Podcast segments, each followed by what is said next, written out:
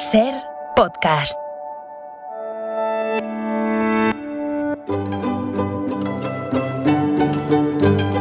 En la ventana acontece, que no es poco, un relato personal de la historia con Nieves con Costrina, cadena Ser.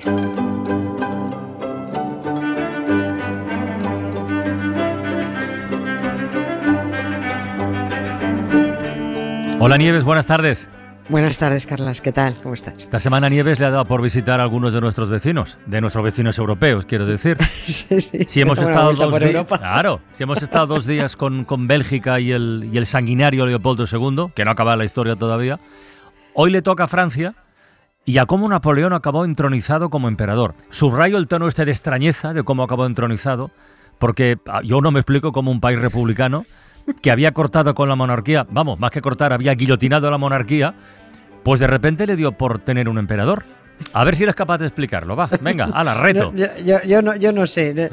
También es verdad que yo a Napoleón, dentro de lo que es este hombre, yo le tengo cierto cariño, porque, bueno, porque es un tipo fascinante y Sí, sí, no, no, claro. el hombre no aparece por este negociado de acontecidos desde hace dos meses y medio, desde que nos hizo la canallada de devolvernos Mm. al más tuerzo, ¿no? Y coste que ninguna de las pifias, insisto siempre, ninguna de las pifias históricas de Napoleón ha sido tan sumamente grave como la de enviar de vuelta al boomerang Borbón a España. Esa ha sido la peor.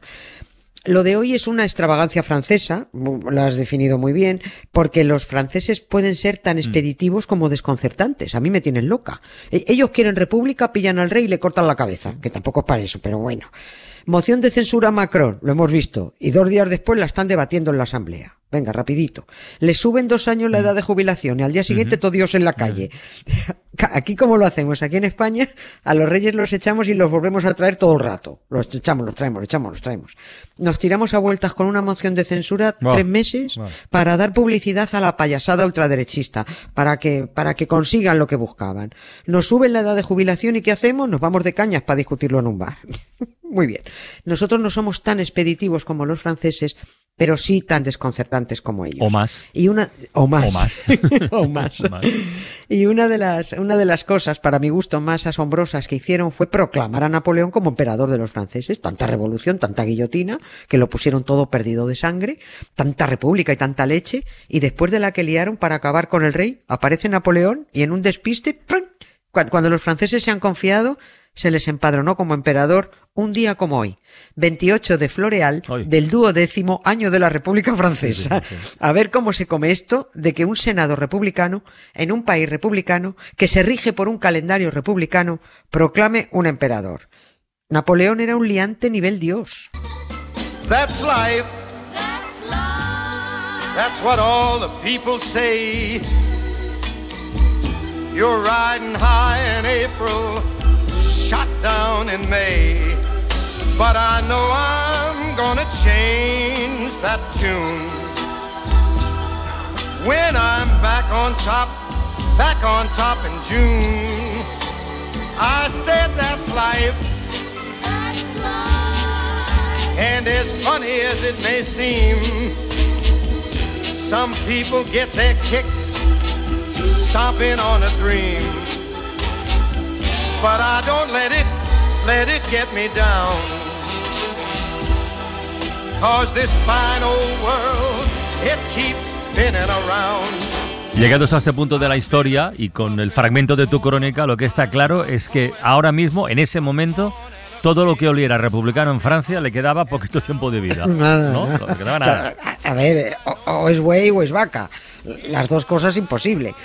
La primera República Francesa murió oficialmente aquel 28 de Floreal del duodécimo año de la República, que era 18 de mayo de 1804. La gran incongruencia, otra más, es que el calendario republicano francés todavía estuvo vigente año y pico más, con lo cual los franceses tenían un imperio, pero medían su tiempo y su vida con un calendario republicano. Pero es que habían vuelto tan locos a los franceses quitándoles el calendario gregoriano y cambiándoles la medición de las horas, de las semanas, de los días, de los meses, que cuando ya se habían enterado un poco, solo un poco de, de, de qué iba la cosa, de si vivían en el mes de Floreal, de Niboso o, o Germinal, pues les iba a explotar la cabeza si les volvían a calzar el calendario gregoriano de un día para el siguiente. Así que bueno, a la porra a la República, hola a la nueva etapa imperial, pero el calendario republicano siguió ahí año y pico más aunque desde aquel día que Napoleón fue proclamado emperador de los franceses, no de Francia, Ya. por el Senado, la naturaleza del calendario ya no tenía sentido. Y además el calendario era ateo. Y el plan de Napoleón era anular las fiestas del nabo y la fiesta de la alcaparra republicanas para recolocar otra vez las fiestas católicas y tener contento al Papa para que lo coronara. Joder. Y cum- claro, es que todo era una cadena. Había que cumplir con el trámite sagrado por el que tiene que pasar un emperador como Dios manda. Si no te corona un papa, eres un mojón de emperador. Mm. Menos los britis, que, que del papa pasan cua- cuando son reyes y cuando son emperadores y a ellos, o cuando eran emperadores y a ellos los corona el arzobispo de Canterbury. Oye, Nieves, eso que has comentado de ser emperador de los franceses es como lo de Bélgica del otro día, ¿no? Que tampoco el Claro. rey lo es de Bélgica, sino de los belgas. Exactamente, porque es, pu- es un puro es un puro postureo. Dijimos que proclamarse rey de los tales o los cuales en vez de emperador de Francia o rey de Bélgica les da a los coronados un barniz popular, como que son parte del populacho. De hecho, Bélgica, ya lo dijimos, es la única monarquía popular que queda en el mundo así llamada. Napoleón no quería recuperar la nomenclatura de emperador de Francia o rey de Francia, porque eso a él le sonaba a señor feudal, a propietario de un país. Él quería mangonear a los franceses, no sentirse señor de un país, de un territorio. Así, según él, se mantenía el espíritu de la Yo. república. Pero ¿Qué espíritu? ¿Qué república? Esto era, esto era enredar para intentar explicar lo que no tenía explicación. Porque Napoleón desde que asomó la patita desde el mismo momento fue como un McLaren. O sea, este hombre fue de 0 a 100 en 5 segundos. El recorrido es meteórico. Cuando Groucho Marx, estoy convencida, cuando Groucho Marx dijo eso de estos son mis principios, si no les gustan, pues tengo otros, yo se lo copió a Napoleón, fijo que lo dijo el otro antes. Si nos fijamos en su trayectoria vital, se ve clarísimo. Este hombre, Napoleón, mientras le interesó, estaba orgulloso de ser corso.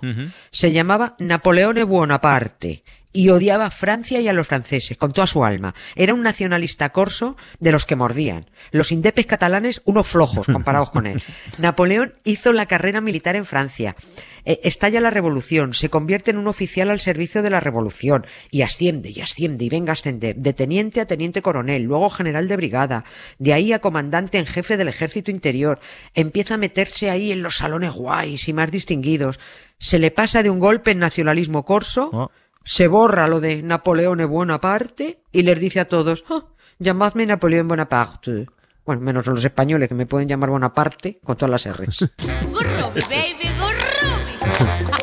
Ay, ay.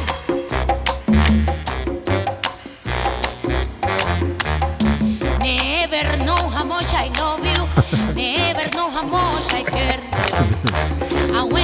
Your arms around me, I get the fever that's so hard to bear. You give me fever. Oh. Ay. Ay. When you kiss me, fever, when you hold me tight. Fever in the morning, fever all Morning. Oye, pero a ver, Morning. Pero, a ver, Napoleón, entre su, eh, entre su recorrido militar y, y su proclamación como emperador, ¿algún cargo intermedio habría entre Sí, medias o no? Sí, sí, sí, más bien. Un, un autocargo. Un autocargo. Sí. Napoleón se lo guisaba y se Eh. lo comía él todo solo. Juan Palomo. Sí, que Juan Palomo. Tanto se le subieron los galones que arreó un golpe de estado y con 30 años se autonombró cónsul. Menos él, que lo tenía todo perfectamente claro, el resto de los franceses mm, con este hombre decían, pero ¿qué ha pachado con este tío? ¿Dónde estaba y dónde está? ¿Cómo ha llegado hasta aquí? Y lo mismo que ascendió de grados militares, que eso, a eso lo ascendían, él ascendió de grados consulares, empezó siendo cónsul, luego primer cónsul, luego cónsul vitalicio y otra vez aceleró el McLaren y cinco años después, aquel 18 de mayo de 1804, se estrenó como emperador. Lo de cónsul vitalicio le parecía que, como su propio nombre indica, pues era vitalicio. Duraría mm, lo que durara él. Claro. Y, y él, él quería crear una dinastía. Y además, ¿por qué conformarse con una república del montón cuando se puede tener un imperio? Lo que sucedió aquel 18 de mayo fue la proclamación de Napoleón como emperador, porque la coronación, la famosa coronación en Notre Dame, con papa incluido, esa llegaría meses después, en diciembre. Ahí sí que se montó la gorda que ya contamos aquí eh, en su momento, hace dos o tres años. Pero vuelvo a, la, vuelvo a la extravagancia de que fuera el Senado republicano el que proclamara a Napoleón emperador de los franceses, textualmente, abro comillas, por la gracia de Dios y por la Constitución de la República. Vaya, este- este- que, que me lee es esta. Constitución, República, Dios, esta Trinidad no pegaba ni con cola.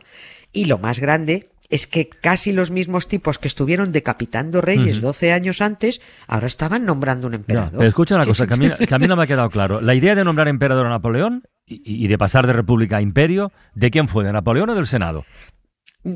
Es que fuete, fuete. A ver, la crónica oficial dice que el Senado propuso espontáneamente Mm. a Napoleón como emperador. Y la propuesta salió de un político concreto, que se llamaba Jean-François Couguet, y que solo tuvo un voto en contra. La propuesta de este hombre solo vota uno en contra. Y vota el sena- un senador que se llamaba Lázaro Carnot que se levantó, que esto siendo llamarse Lázaro y levantarse, se leva- levántate y anda. Pues este, este se levantó y dijo, pero, pero, pero estamos locos, que somos el Senado de la maldita República Francesa. ¿Cómo vamos a tener emperador? Este Lázaro Carnot, además de político, era matemático y está claro, al hombre no le salían las cuentas. A ver, que a mí no me cuadra emperador y república. Esto ya es cosa mía. Para mí que el Senado estaba acojonadito perdido porque los hilos de esta maniobra imperial los estaba manejando Napoleón. Yo no tengo ninguna prueba, pero tampoco tengo ninguna duda. Él, por supuesto, se hizo el interesante y manifestó su resignación porque, Claro. y vuelvo a abrir comillas, todo cuanto pueda contribuir al bien de la patria está esencialmente unido a mi felicidad. Está bien eso. Y sí, sí, está, apúntate esta frase. Y así acepto el título que creéis útil a la nación. Fin de la cita. Cuando le fue entregada el acta del nombramiento, también se reconocía a sus hermanos José y Luis como príncipes imperiales. José, nuestro José, Pepe, que sí, fue- sí. el Pepe, el que luego vino, fue nuestro rey.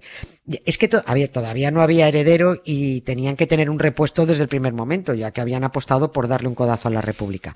Pero vamos, que esto del imperio mm, venían cociéndolo a fuego Mm. lento, porque aquel mismo 18 de mayo ya tenían lista, ya estaba preparada una constitución con 16 títulos y 142 artículos donde estaba todo perfectamente atado.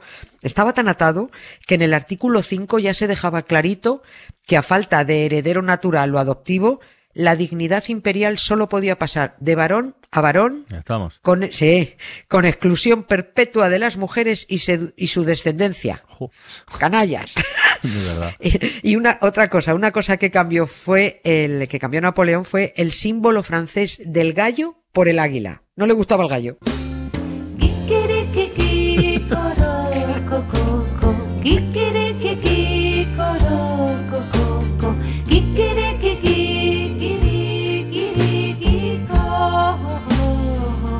Pues Napoleón lo cambiaría. Pero Sí. Francia recuperó el gallo. Yo estoy pensando ahora, bueno, cada uno tiene su, en la cabeza lo que tiene. Yo estoy pensando en el fútbol. La selección nacional de Francia lleva el gallo en el escudo, Ah. Ya, ¿no? Sí, pero es que el gallo Ah. está por toda Francia, Vale, está vale. por toda Francia, sí, pero hay cantidad de sitios con el gallo, es verdad, sí, la selección lo lleva. Pero a Napoleón el gallo le parecía una birria de bicho, y lo dijo así.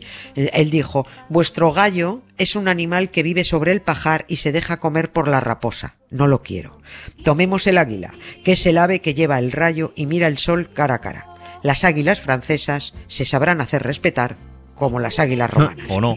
Mira tú, al final el gallo volvió a merendarse al águila.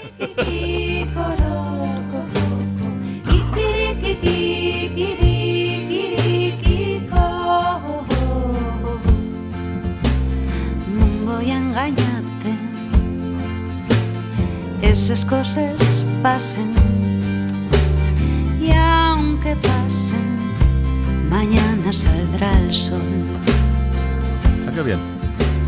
y un gallín alegre al velupe este cantará y contento esta canción. Bueno, pues nada, entre gallos, gallinas, águilas y emperadores, nos despedimos. Hasta la próxima semana, Nieves. Un beso, gracias. Un beso muy grande, que descanses. Gracias, adiós, Carlas. adiós. Chao. canción.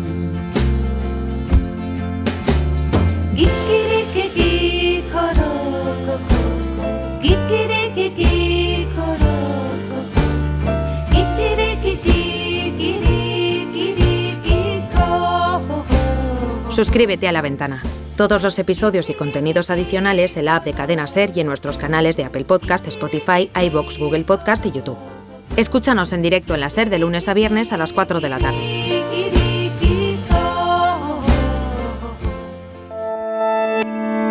Cadena Ser. La radio.